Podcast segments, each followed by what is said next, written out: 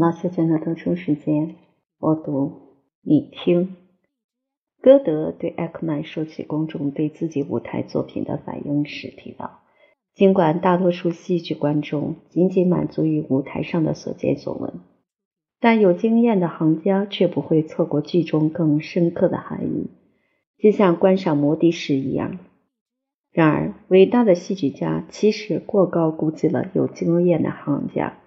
在十九世纪音乐戏剧的庇护下成长起来的一代人，虽然赞赏莫扎特戏剧作品的优美迷人的音乐，但对其中更深刻的含义却几近懵懂无知。著名的德国音乐学家和歌剧历史学者克雷奇马尔宣称，如果莫扎特没有写作《女人心》，他的伟大就愈加彰显。这部剧作就像是他初次尝试歌剧写作时的作品。知名美国批评家和音乐著述家克雷比尔对歌剧特别感兴趣，他也认为不得不给帕帕根诺配音乐，而莫扎特在写作时无疑是信笔所致，不加思索，就像他在写作 F 小调机械管风琴小品时那样。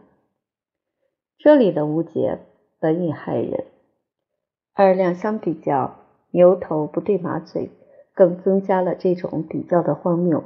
一边是帕帕根诺单纯温暖的人性小调，另一边是巨型的管风琴幻想曲。克雷比尔一定是从未听过莫扎特的那首管风琴幻想曲，只知道名称。否则，他不会将这个严峻的对位作品当成是一个玩具和小曲。莫扎特陈述过自己关于歌剧元素之间的相互关系的概念。我认为，在歌剧中，诗歌必须不折不扣地充当音乐顺从的女儿。听到这个美学信条，瓦格纳和瓦格纳乐剧的辩护者禁不住讥笑18世纪的歌剧。认为音乐固然迷人，但音乐没有区别随处可用。然而，莫扎特的主要歌剧原则并没有削弱戏剧，相反，舞台的需要在他的心目中一直占据首位。每个场景、每个人物形象的态度都经过仔细掂量。在这一过程中，莫扎特显示了对戏剧无与伦比的知识。他的场景背后似乎站着一位高级导演。下面这段话摘自一封给他父亲的信，让我们有机会一瞥这位音乐戏剧家在写作《后宫诱逃》时的心理活动。奥斯明发怒那场戏是喜剧效果，采用土耳其音乐的伴奏。写咏叹调时，我想方设法考虑周全。要充分发挥 Fisher 美妙的低嗓音。到独奏发誓这一段时，其实速度依旧，但音符加快。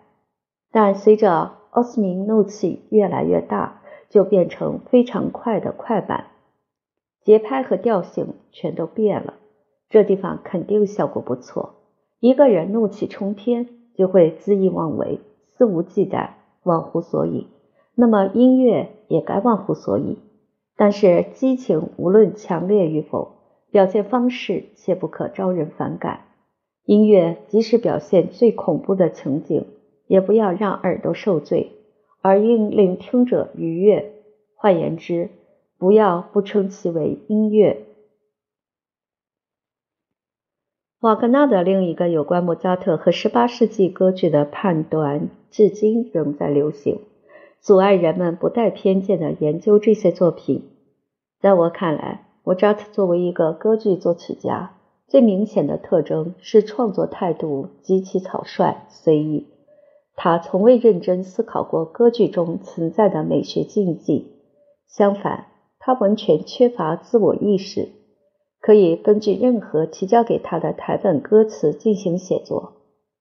如果莫扎特的作品本质还不足以雄辩地驳斥这派胡言，与这种论调相反的事实证据也大量存在。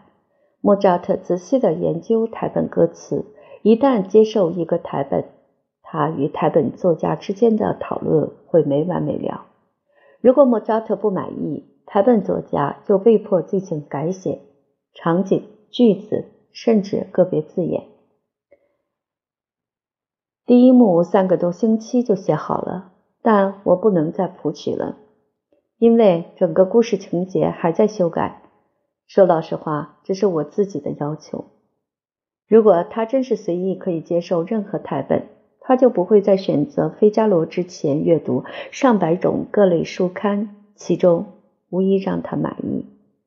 莫扎特是所有时代最伟大的音乐戏剧天才，他有这种特殊的地位，得益于他能以绝对的客观心态对待所有事物、所有情境和所有人物。